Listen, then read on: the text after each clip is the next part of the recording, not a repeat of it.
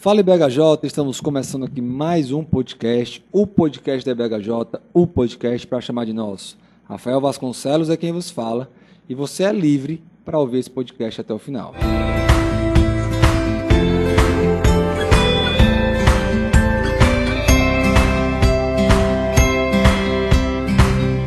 Meus irmãos, hoje, como vocês já viram aí, nós vamos tratar sobre o tema da liberdade cristã e é muito importante nós pensarmos sobre isso, porque nós temos vivido tempos aí onde a liberdade está sendo mal compreendida e por isso também mal utilizada. Mas antes de entrar no nosso podcast, vamos para os nossos recadinhos. Novembro chegou e com ele a Black Friday. Então, se você vai comprar algo na Black Friday, não esqueça de comprar pelo link na Amazon. Obviamente, se você for comprar no site da Amazon, você vai comprar uma geladeira, um fogão, uma televisão, que seja um livro, entre pelo nosso link. Nós atualizamos o grupo da IBHJ do WhatsApp e colocamos o nosso link lá. Então você pode ir até o grupo e procurar lá. E também até o nosso Instagram, arroba podcast da IBHJ, nos seguir e também encontrar o link lá. Além disso, não esqueça do nosso grupo no Telegram, um grupo lá que nós comentamos os episódios, e você também pode fazer parte desse grupo juntamente conosco, ok? Então, vai comprar na Black Friday, compra no link do podcast da IBHJ. Sem mais, nós vamos para o nosso episódio.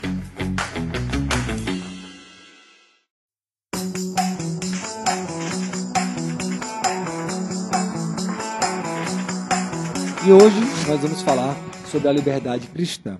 Para isso, nós estamos aqui com o nosso sempre companheiro e host, Jorge Henrique. Fala, Rafinha. Fala, pessoa que no, pessoas que nos ouvem muito feliz, né? Tá voltando aqui. A gente tá sempre juntos. Essa semana foi bem corrida. A gente gravou aí dois episódios. Hoje a gente tá de volta. E a gente vai tratar sobre essa temática da liberdade. Quem é da nossa igreja e está nos ouvindo agora já deve estar tá um pouquinho mais habituado, né? Porque a gente passou aí três ou quatro domingos, até mais, né? Falando sobre essa temática. E, e aí virou podcast, né? Quase. Vamos, é, vamos, vamos, vamos, vamos, vamos unir o agradável. Né? Exatamente. Né? E a gente vai para essa temática aqui da liberdade, que é um assunto bem legal. E aí nós convidamos também o irmão mais livre dessa igreja, que é o irmão Douglas, que vai estar nos ajudando também aqui nessa temática. Fala, Douglinha, seja bem-vindo. Irmãos, bom dia a todos, né? Então, nós esperamos contribuir com esse tema que é um tema muito complexo, um tema muito delicado e que a igreja precisa tratar à luz das escrituras, né? E à luz do que a nossa comunidade entende. Então, é muito bom estar aqui com os meninos para nós falarmos sobre esse tema. É, chamou de menino, já Aí colocou um grau acima, já, né? Já está um... se colocando acima da gente. Ele é o homenzão e a gente somos, nós somos os meninos, né, Jorge? Exatamente. Mas vamos lá, brincadeiras à parte, o Douglas aqui é nosso amigo, nosso parceiro. Nós vamos falar então sobre liberdade cristã. Antes, como a gente sempre faz, é bom a gente definir os termos para a gente não estar tá falando aqui besteira e que os irmãos acabam não conseguindo compreender muito bem. Vamos então definir o que seria liberdade. É bom a gente começar entendendo liberdade não no sentido em que a gente pode fazer todas as coisas. Por exemplo, algumas coisas a gente não pode, obviamente, né? Por exemplo, voar. Né? Um exemplo aqui que o Rafa estava dando quando a gente estava conversando sobre, sobre isso. É, eu, eu, não, eu não consigo voar, pular de um prédio e sair voando. Isso não acontece. Então, liberdade aqui não é necessariamente que eu possa fazer todas as coisas. Mas deixa eu tentar dar um exemplo aqui, um pouquinho mais é, bíblico, pelo menos voltar aqui para um pouquinho do que a Bíblia ela entende por esse tema. Quando a gente olha o Antigo Testamento, Deus ali ele cria todas as coisas, ele é como se ele estivesse organizando é, a existência da forma como ele bem entende. Então, por exemplo, os animais terrestres são os animais que se rastejam ali, né? Os animais marinhos, eles é, andam ali, né? Nadam ali pela, pela, pelo mar, enfim, estão dentro do, do, do mar ali. Então, ele vai organizando o mundo de acordo com como ele bem entende. O que isso quer dizer? Que o peixe ele tem liberdade dentro do seu habitat ali. Então, dentro daquele daquele, daquele local onde ele para onde ele foi criado, ele tem liberdade de fazer assim, né, as coisas ali da forma como Deus quis. De. Exatamente. Então, dentro disso, a gente não pode entender liberdade como eu simplesmente posso fazer todas as coisas. Até porque isso é impossível, né? Eu não posso fazer todas as coisas. Mas dentro daquele contexto onde Deus ele me colocou, ou é, como é que eu posso dizer, da forma que eu assumi aqui enquanto Deus ele me cria, eu tenho determinadas liberdades. E, e eu acho até que dentro da teologia cristã, isso sempre foi entendido, que nós temos liberdade. Mas é dentro de que nós temos liberdade. Eu acho que isso é muito mal interpretado por alguns cristãos que acham que a teologia cristã, e muitos dos seus pontos, traz que nós não temos liberdade. Eu acho que toda a teologia cristã traz isso. Nós temos liberdade. Mas dentro de quê, né? O Jorge falou aqui do peixe, eu vi até um filósofo falar assim, é, você acha que um pássaro, ele é livre simplesmente para, ah, hoje eu vou andando para casa? Não, ele é preso dentro do que é voar. Uhum. Ele é preso dentro do que ele foi criado para fazer, mas ele é livre para voar, o que nós não podemos fazer. Por quê? Porque nós temos outra, ou Deus nos direcionou a outra coisa. Né? Nós fomos criados dentro de outro habitat. Nós precisamos andar, caminhar. Né? Então, nós somos livres dentro do que nós somos, do ambiente que nós somos colocados. Então, nós podemos dizer que é uma liberdade limitada, por mais controverso que isso pareça ser. Nós somos criados dentro de uma certa ordem que foi dada por Deus, e dentro dessa ordem nós temos então limitações, e essa liberdade ela está limitada a essas limitações que nos foram impostas. No seminário a gente viu que essa ideia de ordem, ela traz consigo a ideia de hierarquia, alguém que tem poder e autoridade. Então, a partir daí nós já vemos que existe uma certa limitação. No caso Deus, né, que tem poder e autoridade sobre a, sobre a criação. Nós vemos também que a liberdade muitas vezes ela acaba sendo relativa, né? É, a ideia, por exemplo, de que você é livre, você que é casado é livre para fazer algumas coisas, mas você tem algumas restrições que o solteiro não tem. O solteiro, ele é livre para fazer algumas coisas, mas ele tem algumas restrições que o casado não tem, ou deveria ter, né? Solteiro cristão, estou falando aqui, né?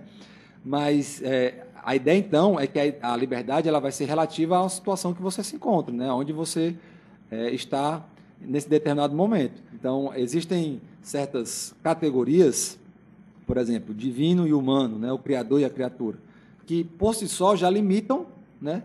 A criatura, no caso do criador e da criatura, já, já nos limitam desde a nossa criação. Então, assim, essa ideia de que a liberdade é fazer tudo o que eu quero é uma grande mentira. Né? Primeiro que é impossível, e depois que, filosoficamente falando, ela também ela não consegue se sustentar, porque a liberdade sempre está relacionada, está relativa a alguma coisa. Essa ideia das categorias ela é muito legal. É, quando a gente olha o livro de Levítico, a gente vai ver ali essa questão de santidade, né? E aí, quando você vai ver, é tipo, o homem não pode fazer isso, o homem não pode fazer aquilo, é, ah, determinada pessoa tem que, ser, tem que agir dessa forma, não dessa. Por que, que isso é, é, é o entendimento dele de santidade aqui, né? É, é como se, se eu sou casado e eu faço uma, uma atitude, é, tomo uma atitude ali de um solteiro, eu trago confusão, ou seja, aquela ordem criada por Deus, ela agora está subvertida, né? É como se ela tivesse em confusão mesmo. É como se eu tivesse quebrado essa organização que Deus colocou. Logo, é, um, é eu estou num estado onde eu não sou puro. Eu não respeitei essa organização dada por Deus. Então, dentro disso, é, quando a gente entende liberdade, é liberdade dentro do contexto onde eu estou inserido, ou dessa categoria onde eu estou. Eu fazer um adendo. Quando a gente fala, por exemplo, que Deus ele colocou uma ordem e eu quebro essa ordem, algumas pessoas podem pensar assim: não, isso é liberdade. Eu tenho liberdade de fazer, inclusive, o que Deus disse para eu não fazer. Só que percebam, isso não é liberdade, porque a liberdade ela pressupõe certas restrições, como nós começamos a falar aqui. Então, a gente no seminário, inclusive, aprendeu isso, que quando há uma quebra dessas restrições, a pessoa não está exercendo a liberdade, mas ela está sendo rebelde. É uma rebeldia, não é liberdade. A gente não pode confundir. Por exemplo, se eu estou no trânsito, o trânsito existem certas regras. Sim. Eu não posso passar no sinal vermelho, porque senão eu posso bater meu carro no sinal que está passando né, no, no sinal verde. Eu espero que os irmãos entendam isso. Né? Mas o fato é que existem regras dentro do trânsito. Se eu não as cumpro, eu não estou exercendo liberdade, pelo contrário, eu estou sendo rebelde. Isso não é liberdade, isso é rebeldia, é quebra daquilo que foi estabelecido. Né? Eu estou, não, não estou entrando, eu não estou agindo da forma que é esperada que eu aja. Agora imagine se todas as pessoas fizessem isso. Estou no trânsito, ninguém mais vai respeitar regra nenhuma. O fato é que nós não seríamos livres para transitar.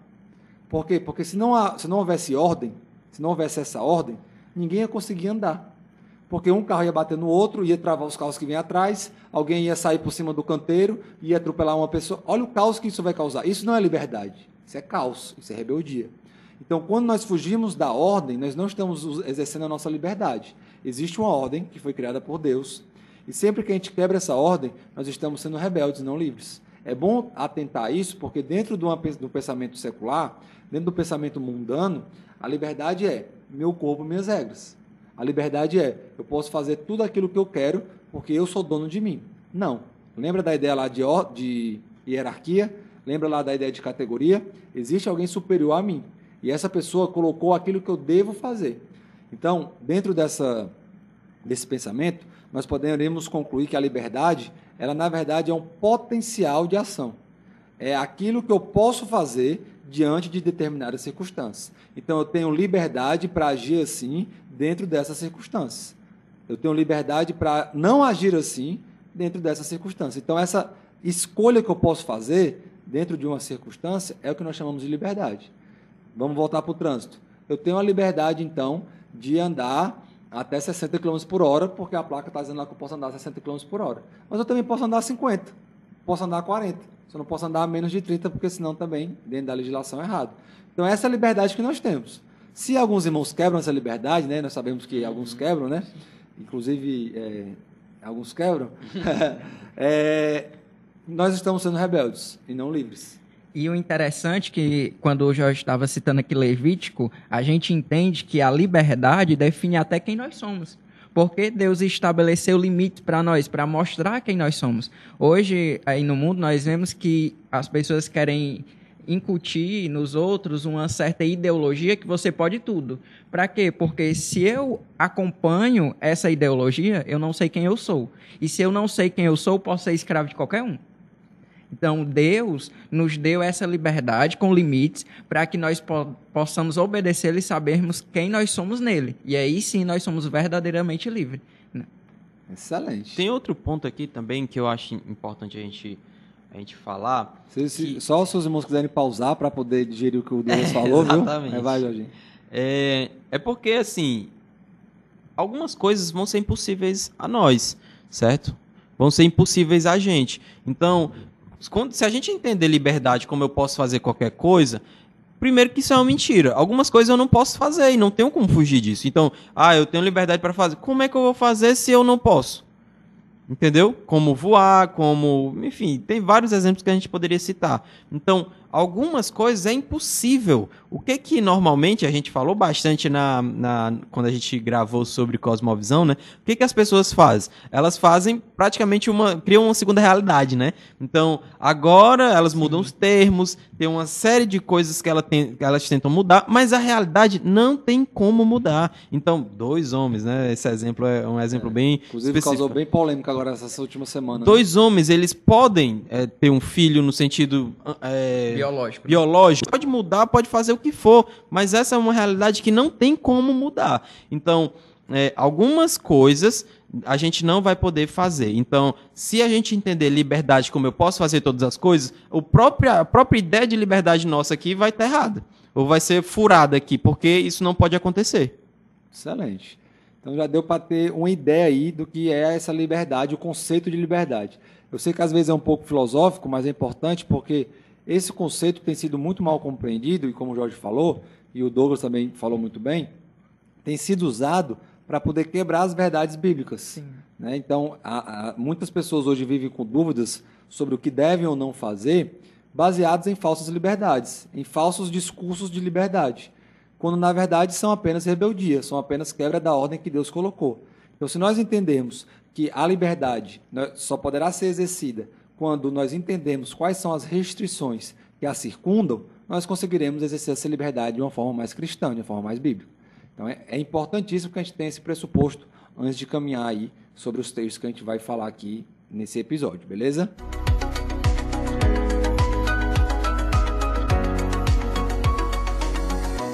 Dando continuidade, então, eu quero agora que nós falemos um pouco sobre a liberdade cristã. Um versículo que ficou muito conhecido aí nessa época de eleição foi: E conhecereis a verdade, e a verdade vos libertará. E aí nós vimos as exegeses mais descabidas né, desse versículo possíveis, aí muita gente usando esse versículo de forma muito errada. E eu queria perguntar para vocês: que liberdade é essa que ele está falando? A verdade vai, liberdade, vai libertar de quê? O que é que ele está falando ali naquele versículo? O que é que Jesus Cristo está falando naquele versículo? Eu acredito que ele vai nos libertar. E aí é muito absurdo, né? Quando a gente vê os versículos sendo usados por políticos, né? Dentro de qualquer lado que uhum. seja, né? É muito absurdo. Por quê? Porque não tem a ver com eu me libertar de uma ideologia política ou disso. Não, eu vou ser liberto das trevas. Eu vou ser liberto da mentira e do engano. Esse versículo, Jesus queria dizer que nós somos livres para uma missão, para uma meta né, para anunciar as grandezas do reino de Deus, como o apóstolo Pedro nos traz isso. Então não é simplesmente liber, essa liberdade mundana, eu vou ser livre de uma ideologia, eu vou ser livre de um partido, eu vou ser não, eu vou ser livre de até de mim mesmo. Eu vou ser livre das trevas que habitavam em mim e nas trevas que eu habitava. Exatamente.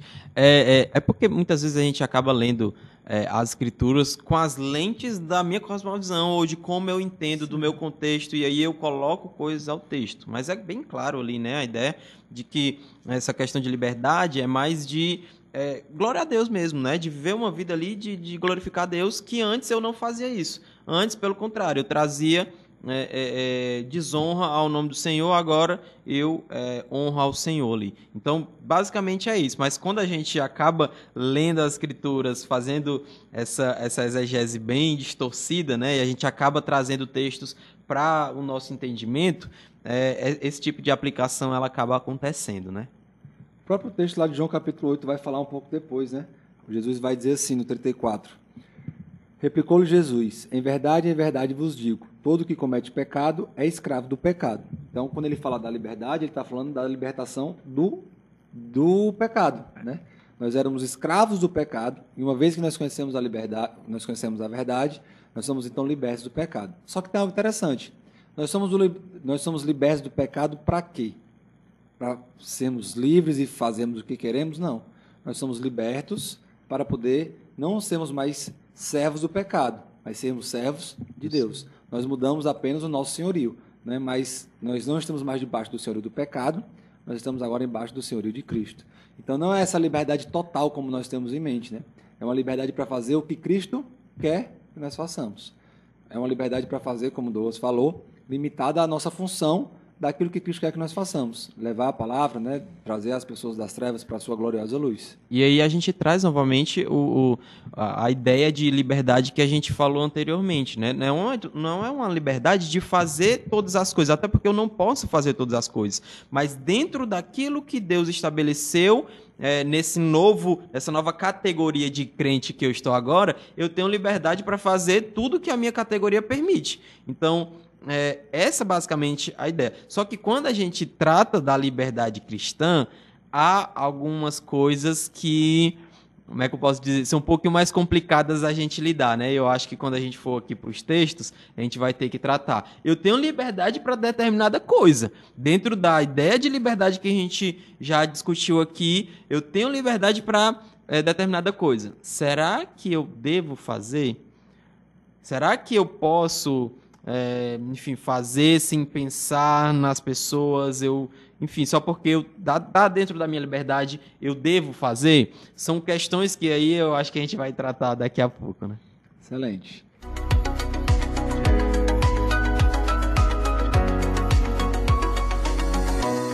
Hebreus 2, 14 e 15 vai dizer assim: Portanto, visto como os filhos são participantes comuns de carne e sangue, também ele, semelhantemente, participou das mesmas coisas, para que pela morte derrotasse aquele que tinha o poder da morte, isto é, o diabo, e livrasse todos aqueles que, com medo da morte, estavam por toda a vida sujeitos à escravidão. Então nós somos livres da escravidão do pecado. Nós somos livres dessa morte eterna. E é a pergunta que fica: como nós então devemos usar essa liberdade cristã? Eu acho que o ponto que ele também nos traz é que não existe neutralidade. Se você não, não é, se você não é livre, se você sempre vai ser escravo de alguma coisa. Agora, de quem mais vale a pena? Eu acho que a liberdade cristã, como nós devemos usá-la, é nós termos primeiro essa consciência. Não, eu não sou neutro. Não existe neutralidade no mundo espiritual. Ou você serve a Satanás ou você serve a Deus. E aí, para que eu devo usar essa liberdade cristã? Nós voltamos exatamente aos textos que nós estávamos olhando aqui, né? Nós servirmos a Deus dentro de que contexto? É como o Jorge falou, tem algumas nuances é, quando nós somos cristãos que são bem, ainda de certa forma, obscuras. Eu acredito assim. Tem uma, uma névoazinha ali que a gente tem que passar, mas a gente tem que passar dentro do que está escrito. Excelente.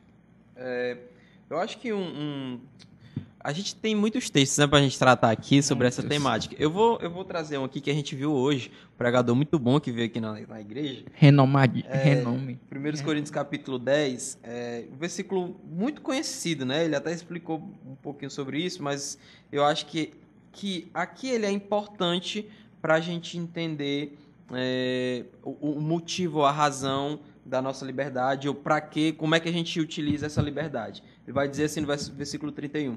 Portanto, que com mais que bebais ou façais qualquer outra coisa, fazei tudo para a glória de Deus. É, ele continua, né? Não vos torneis caso de tropeço nem a judeus, nem a gregos, nem a igreja de Deus, assim como também eu em tudo procuro agradar a todos, não buscando meu próprio proveito, mas o de muitos que, é, para que sejam salvos.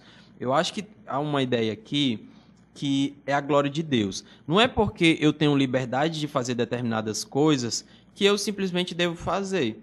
É, enfim, eu acho que a pergunta que a gente deve se fazer é qual é a razão que eu estou fazendo isso? Ou será que é para a glória do Senhor? Será que é para a edificação do meu irmão? Como é que eu vou entender essas liberdades que eu tenho né, e diante de situações é, será que eu tomando essa decisão, eu vou estar edificando o corpo do Senhor? Eu, é, será que eu vou trazendo glória, honra ao nome de Deus? Então, eu acho que essas perguntas elas são importantes. O nosso ponto aqui é de usar dessa liberdade que eu tenho para abençoar o reino de Deus, para trazer glória ao Senhor. Eu acho que nós devemos observar sempre o, a motivação do nosso coração. Não é porque nós somos livres uhum. aqui do pecado, da, da, ira futura, que não existe ainda motivações erradas dentro dos nossos corações. Muitas vezes eu quero fazer alguma coisa para suprir apenas uma necessidade do meu coração ou para provar algo para alguém e essa nunca deve ser, a, deve ser o motivo de nós fazermos algo, mas sim a glória de Deus, né? Então a motivação do coração sempre deve ser avaliada antes de algo ser feito. Será que eu estou realmente com a consciência em Cristo? A minha consciência realmente foi renovada? Meu coração foi realmente renovado em Cristo para eu fazer determinadas coisas, né? Eu acho que o episódio ele está muito calmo, está muito tranquilo, está todo mundo concordando e a audiência baixa, né, quando o episódio está assim. Tem que dar polêmica. Exatamente. Ah, eu queria saber, beleza. Nós estamos falando que devemos restringir a nossa liberdade, né, nesse sentido, para que a glória de Deus né, seja manifesta, para que a gente não atrapalhe o nosso irmão, a gente não fira a consciência do irmão. Ok, mas aí como então nós fazemos a relação entre nós agirmos, nós deixarmos de agir por causa do nosso irmão, ou em outras passagens nós vemos que os fracos eles não podem definir a doutrina da igreja. É. Outras passagens nós, nós vemos que é, nós não podemos deixar que as outras pessoas, né, pelas suas fraquezas, elas limitem muitas coisas que nós devemos fazer. Então, como lidar com isso? Por um lado, eu tenho que deixar de fazer algumas coisas por causa dos irmãos fracos. Por outro, eu não posso deixar de fazer tudo porque o irmão é fraco. Eu tenho que fortalecê-lo para que eu possa né, também agir e não viver uma vida de legalismo. Então, como equilibrar isso? Essa é a pergunta, a pergunta um milhão de, de dólares. Um milhão aqui. Porque, é, inclusive, hoje, na nossa sala também da EBD, a gente tratou também sobre essa temática, né, em Romanos capítulo 14.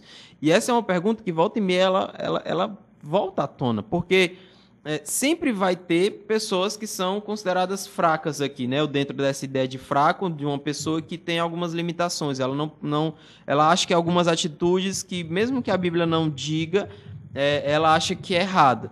Então, a gente sempre vai ter essas pessoas dentro da comunidade. Eu acho que a gente tem alguns princípios para a gente tomar é, essa decisão. Primeiro, a questão da consciência. Né? É, será que eu considero que essa determinada prática ela é pecado? Essa é uma primeira pergunta. A gente vê em Romanos capítulo 10, aliás, no, no capítulo 14, é, que ele fala assim: Eu sei e estou certo no Senhor Jesus que nada em si mesmo imundo é, é imundo, é, a não ser para aquele que assim o considera. Para esse é imundo. Ou seja, o contexto aqui é de comidas que, que eram consideradas impuras ali no Antigo Testamento. Algumas pessoas achavam que deveriam continuar sem comê-las. E Paulo, como um judeu, ele diz: eu, eu tenho certeza que isso não é impuro. Você pode fazer isso. Só que para a pessoa que acha que isso é impuro, é impuro para ela. Ou seja, é pecado para ela, porque na consciência dela isso é pecado? Essa é uma primeira pergunta. Uma segundo, um segundo ponto que a gente deve levar em consideração é a consciência do outro, não necessariamente do corpo de Cristo. E aqui a gente poderia até falar do texto que o Rafa é, é, pregou hoje, né? De você vai no mercado, a pessoa lá tem comida, tem carne sacrificada a ídolos, a pessoa, na, na verdade, né? Ela convida você para a sua casa, né? E aí a pessoa vai lá, é, e aí tem comida sacrificada. A pessoa perguntou e aí você disse que. Ah, a pessoa disse, né? Que ah, é um. Eu, eu sacrifiquei e aqui tá, tá, tá aqui essa carne. É, dentro desse contexto, porque a pessoa considera que aquilo é pecado, eu não devo comer. Uhum. Mesmo sendo uma picanha, né? É, mesmo sendo uma picanha. A terceira coisa é quando a gente está lidando com, dentro da igreja. E aqui um texto que eu acho legal, que pelo menos na minha versão, não sei na versão de vocês, ele traz a ideia de entristecer. Ele vai falar assim também em Romanos capítulo 14, versículo 15.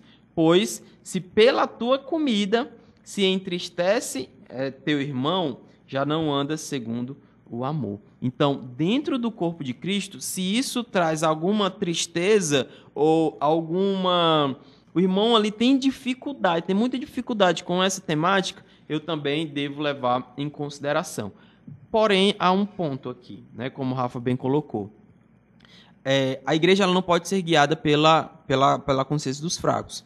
Porém, a gente precisa entender que algumas pessoas elas não vão ter é, um desenvolvimento da fé tão apurado como outras. E nisso a gente precisa respeitar. Uma coisa é aquele simplesmente desejo do irmão, né? Um simples gosto. Ah, eu prefiro vermelho e não azul. Outra coisa é algo que traga um, um, um empecilho para a fé do irmão. Eu acho que esse é um ponto importante, por isso que a gente deve agir com amor. Um outro texto que fala sobre isso também é muito interessante, é o de Gálatas, né? Gálatas 5, 13 vai dizer assim: Porque vós, irmãos, fostes chamados à liberdade, porém não useis a liberdade para dar ocasião à carne, sede antes servos um dos outros pelo amor.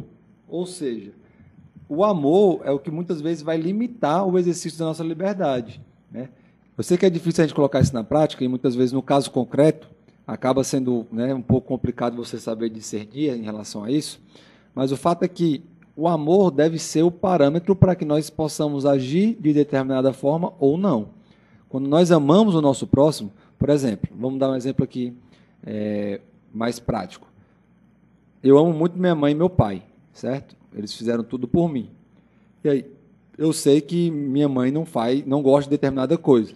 Minha mãe não gosta que eu, sei lá, vamos usar um, um, um verdadeiro. Meu pai não gosta muito quando eu falo tipo. Tipo isso, tipo aquilo. Né? Então, assim, é uma bobeira, não é nada de errado eu falar tipo, uhum. certo? Mas por amor ao meu pai, sabendo que ele não gosta, eu evito, eu não faço. Apesar de eu poder fazer sem problema nenhum, entendeu? Não, é um exemplo 100% real, não, porque eu, faço, né, e tal, mas é só para ilustrar melhor essa situação. Quando você ama, você abre mão dos seus direitos por amor a outra pessoa. O que falta muitas vezes na nossa consciência é esse amor ao, ao próximo, né, esse amor ao nosso irmão. Saber que devemos agir em relação às nossas atitudes com amor ao nosso irmão, pensando não apenas naquilo que nós iremos receber, mas muito mais naquilo que nós iremos dar para o nosso irmão. Outro ponto aqui é de um sentimento que às vezes eu vejo em muitas pessoas e às vezes eu também acabo é, tendo também, né? Esse sentimento que eu tenho um direito e eu não vou abrir mão, né? É como se eu tivesse me colocando num lugar assim, eu não posso ser ofendido. Eu tenho muita dificuldade com pessoas que não podem ser ofendidas. Elas precisam revidar, porque isso é, é uma ofensa para elas, assim. E aí eu acho que isso perde um pouquinho desse sentimento, de, dessa, dessa nova categoria que a gente está, que é o de cristão. É só olhar para Jesus. É, não tem como a gente não olhar para ele, entendeu? Jesus foi cuspido, foi humilhado, as pessoas falam. Talvez qualquer outra pessoa ali naquela situação ia se levantar e olhar, e vocês que vão tudo para o inferno, daqui a pouco eu vou estar na glória com Deus e tal. Silêncio, né? Falava só quando foi, quando foi perguntado ali de uma forma totalmente Eu sei, irmãos, que é difícil. Para mim, principalmente, É difícil, porque eu é sou um difícil. cara É muitas vezes iracundo. Mas é a forma correta. Não é porque nós não fazemos que ah, ninguém faz e eu não vou fazer também. Existe uma forma correta. Eu sei que é difícil a gente ver isso no dia a dia, eu sei que é difícil a gente presenciar isso dentro das igrejas. Eu sei que muitas vezes as igrejas se dividem, não é por questão doutrinária, é por questão pessoal, é por questão de ego, é por questão de soberba, é por questão de egoísmo, é por falta de amor. Dificilmente você vai ver uma igreja se dividindo porque levantou-se lá um falso, um falso mestre e está lá defendendo com unhas e dentes a doutrina correta. Não, não- normalmente as divisões das igrejas são Coisa porque os irmãos simples, não né? conseguem colocar o amor em prática. Só por isso. Não abre mão e aí traz um problema imenso. Exatamente. Então, por isso que é, é, eu acredito que às vezes esse sentimento de, de orgulho próprio, né, de soberba, eu não posso, é, enfim, sofrer nada que o irmão é, precisa sofrer a mesma coisa. Então, esse é um sentimento é, terrível para a igreja. E Paulo está dizendo, o amor é o que vai né, é, Balizar. balizar tudo. É muito legal, eu, quando a gente estava no, no exame doutrinário, o pastor falou assim, por que que o capítulo 13 de 1 Coríntios, ele está entre dois capítulos que falam sobre dons. Capítulo 12 de 1 Coríntios fala sobre dons, capítulo 14 fala sobre dons, e no meio o, tá o amor. A pergunta que ele fez para mim, por que que o amor está no meio desses, dessas duas coisas? Aí a resposta que eu dei foi que ele é o balizador, né? É, é com base nele que eu exerço a minha função dentro do corpo. O apóstolo diz que o amor cobre uma multidão de pecados, né? Então, não é que você vai fazer qualquer coisa e eu vou aceitar. Eu acho que o cristão, o coração dele deve estar sempre apto a ser ensinado. É o que o Jorge falou. Muitas pessoas, elas não conseguem mais. Eu acho que a gente não não está em posição de defesa hoje em dia. A gente sempre está em posição de ataque. É. Não é nem na defensiva, é no ataque. A gente sempre está no ataque. Não consegue mais abrir mão de algumas coisas para viver em comunidade. E nós, como cristãos, precisamos ter os nossos corações aptos a serem ensinados. E aí o problema é sempre os extremos. Ou o irmão é egoísta demais para abrir mão, ou o irmão muitas vezes nem é, mas aparenta ser fraco demais e não consegue aceitar algo do outro irmão, né? Nós temos que sempre ter cuidado com os extremos. Deixa eu só dar um. um já tô aqui avacalhando, né? Mas eu, eu tenho muita dificuldade quando a pessoa diz, ó, é uma questão pessoal minha. E aí a pessoa pessoal dá. vi- minha, né? É, É redundante, fico, né? Pois é, É, mas eu- aí eu fico assim. É, é uma questão pessoal. E aí, assim. O que isso quer dizer, entendeu? É como se não. É uma, ferir o meu caráter. Como se a gente fosse pessoas boazinhas que não tivesse pecado, né? Eu acho que a gente precisa ter um pouco de cuidado e eu acho que essas falas, elas acabam mostrando um pouquinho que tem, o que tem no nosso coração. Essa questão de orgulho mesmo, né? Eu não posso ser ofendido. No fundo, no fundo, eu não posso ser ofendido, porque, enfim, né? E eu gosto muito quando as- a, algum- alguns teólogos falam, né? A pessoa falou mal de mim, a pessoa chega pra mim, "Ei, meu fulano falou mal de mim. Mas ela falou foi bem, eu sou bem pior do que isso, né? Aham. Então, é, largue um pouquinho esse sentimento de que eu sou uma pessoa boa, né? Mas é exatamente, eu- acho que o grande problema é exatamente a forma como nós nos vemos. Paulo ele vai dizer lá em Romanos que nós não devemos, quando ele vai falar dos dons, no capítulo 12, que nós não devemos ter ah, uma mentalidade sobre nós maior do que aquilo que realmente nós somos. Ali é dentro do contexto de dons, né, que ele- até nós falamos num episódio eh, recente agora sobre dons, que ele está falando que algumas pessoas procuram aqueles dons mais vistos, né, e tal. E cada um tem que saber exatamente ali eh, o- o- as suas capacidades, enfim. Mas o fato é que nós temos uma visão sobre nós muito maior do que realmente nós somos. E por pensar assim, por achar isso, nós somos os primeiros a buscarmos os nossos direitos, a nossa justiça. Quando nós entendemos o que nós realmente merecíamos, e quanto mais nós entendemos isso, menos a gente vai lutar pelas coisas que a gente acha que tem direito. Porque nós merecíamos o inferno, nós merecíamos a condenação eterna. Deus nos tirou dessa condição por meio do seu filho e nos colocou numa condição, não é que ele apenas nos tirou de não ir para o inferno, ele colocou numa- situação excelente de passarmos a eternidade ao seu lado. Então, se nós já temos essas coisas, se nós já temos isso que é o principal, por que então lutarmos com unhas e dentes por aquilo que é secundário? Por que então estarmos dispostos a ferir nossos irmãos, estarmos dispostos a, a dividir a nossa igreja, estarmos dispostos a fazer das tripas coração por coisas que são secundárias? É porque muitas vezes nós não pensamos sobre isso, nós não temos isso arraigado no nosso coração. A gente ainda dá muito, muito valor às coisas da terra, ao que as pessoas pensam da gente, aquilo que nós temos, aquilo. Às vezes nem é o que nós temos, é o que nós temos mesmo, é a nossa aparência. Né? E isso acaba atrapalhando nesse exercício da liberdade, porque a liberdade cristã está atrelada ao amor. A liberdade cristã está atrelada a abrir mão de certas coisas em nome do amor e da glória de Deus. Nós vimos na pregação hoje, lá em 1 Coríntios capítulo 10, que devemos fazer apenas aquilo que convém e aquilo que edifica. Só que quando nós agimos dessa forma, nos colocando em uma situação maior do que nós realmente somos, a gente esquece de todas essas coisas. Nós não pensamos no que edifica, no que convém, na glória de Deus, nós pensamos em nós.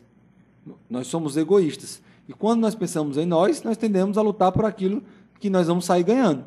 E, infelizmente, é isso que a gente vê muitas vezes. Interessante que a nossa visão do evangelho ela vai afetar a forma como a gente encara o mundo. Então, quando a gente vai para Romanos capítulo 14, ele fala: "Por quem Cristo morreu", ou seja, Deus, ele entregou o filho dele para morrer pelo irmão que é fraco. E eu não consigo abrir mão de coisas assim banais porque eu não, não posso. Não é discrepância, né? É, um entrega o é, filho, é assim, o outro não consegue abrir mão de uma parede cinza ou lilás, Então lá. não tenho como olhar para o que Jesus fez, para o que Deus fez, é, para o Evangelho e não tratar meu irmão com amor, entendeu? Então, mais uma vez, você olhar para o Evangelho, isso vai trazer implicações sérias na sua vida. Se você não consegue olhar para o Evangelho, dificilmente você vai conseguir abrir mão. E esse é o ponto que é, Deus, parece que Jesus morreu só por mim, né? Parece que Jesus não morreu por, por outras pessoas, parece que foi só por mim. Eu, você estava falando aqui sobre essa questão de ser ensinado e, e hoje está muito na moda, de, tipo assim, é, vai estudar, você não sabe disso. Eu, parece que só eu estudei, parece que só eu sei de determinados assuntos e ninguém nunca vai conseguir chegar nesse ponto que eu cheguei. Então tá muito na moda, né? E aí eu lembro do, do Lewis, né? Quando ele disse que Deus nunca se faz de filósofo para uma lavandeira, né? E, e o próprio Deus, Deus, Deus Todo-Poderoso encarnou para se fazer e começou a ensinar em parábolas, como diz o profeta. Deus ensina o seu povo em parábolas para que eles entendam. Então Deus encarnou e se fez ensinava de forma de parábolas e nós muitas vezes não conseguimos baixar o nosso ego para ensinar o irmão. Muitas vezes o irmão é fraco porque eu abri mão do que eu devia fazer, porque eu devia chegar a ensinar o irmão e eu abri mão disso e o irmão se tornou fraco por isso. Né? Então, eu acho que nós precisamos muitas vezes baixar até do nosso conhecimento, embora nós saibamos, para que o outro irmão evolua e, cresça na fé. Né? Tem uma frase do livro Pregação Pura e Simples que ele vai dizer assim: né, uma chave de ouro e uma chave de madeira, óbvio que elas por si só, a chave de ouro tem bem mais valor, mas uma chave de ouro que não consegue abrir a porta uma chave de madeira que vai lá e faz a sua função, abre a porta, a chave de madeira é muito mais eficaz e é muito mais eficiente. A chave de ouro não vai valer de nada se ela não conseguir abrir a porta para a qual ela foi é, feita. Então, a ideia é exatamente essa que o Douglas falou, né? Às vezes a gente acaba floreando muito porque a gente e às vezes acaba perdendo essa noção de que nós estamos falando e devemos ser entendidos, né? A gente não quer a glória para a gente, novamente. Nós temos a liberdade para usar todo o nosso conhecimento, nosso palavreado, temos. Mas pelo amor, irmão, nós não fazemos isso, nós diminuímos. Eu não, porque o meu é esse aqui mesmo, né? Estou falando quem tem, né? Quem tem.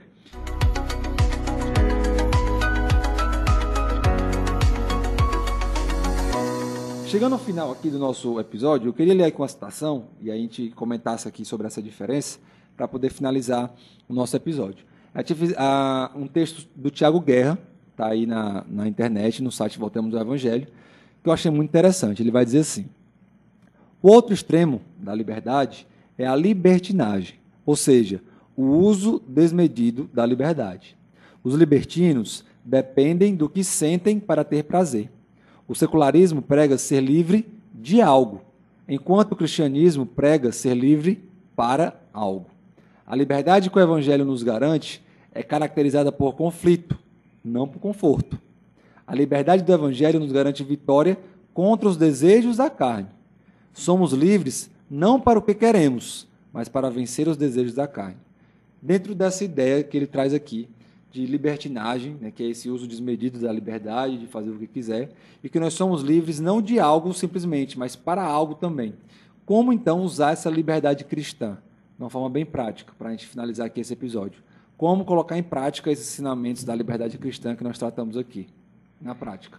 Eu acho que o primeiro ponto a gente observar aí, e aí eu vou encaminhar para encerrar, não vou filosofar muito, mas o primeiro ponto é que toda atitude nossa tem consequência. Isso é o básico da vida de qualquer um, mas hoje as pessoas vivem como se não tivessem consequências da sua vida, da sua liberdade.